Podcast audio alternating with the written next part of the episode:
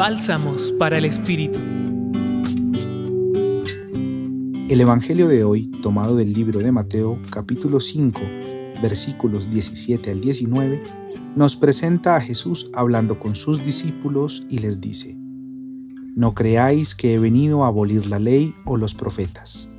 No he venido a abolir, sino a dar plenitud, invitándolos también en el diálogo a vivir y a cumplir la escritura, la ley de los profetas, hasta el más mínimo de sus preceptos.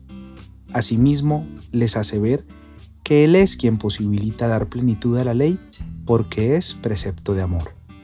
Jesús nos enseña con palabras y obras. Él nos muestra el camino y con su ejemplo nos da la pauta para orientar nuestras vidas hacia la vivencia del mandamiento del amor y ser partícipes de manera íntegra con lo que decimos y hacemos en la construcción del reino de los cielos.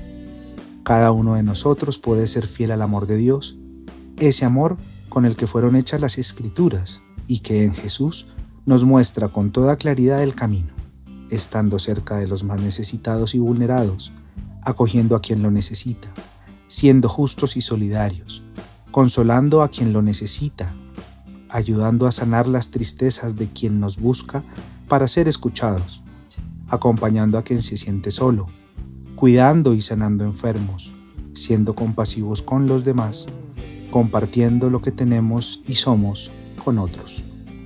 Asimismo, enseñando a los demás con nuestro ejemplo a ser igualmente bondadosos y amorosos con los otros.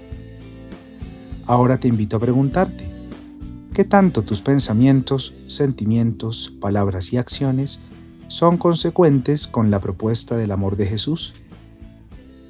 Compartió contigo Gustavo Adolfo Espinel Barreto desde el Centro Pastoral San Francisco Javier de la Pontificia Universidad Javeriana. Escucha los bálsamos cada día entrando a la página web del Centro Pastoral y a javerianaestereo.com.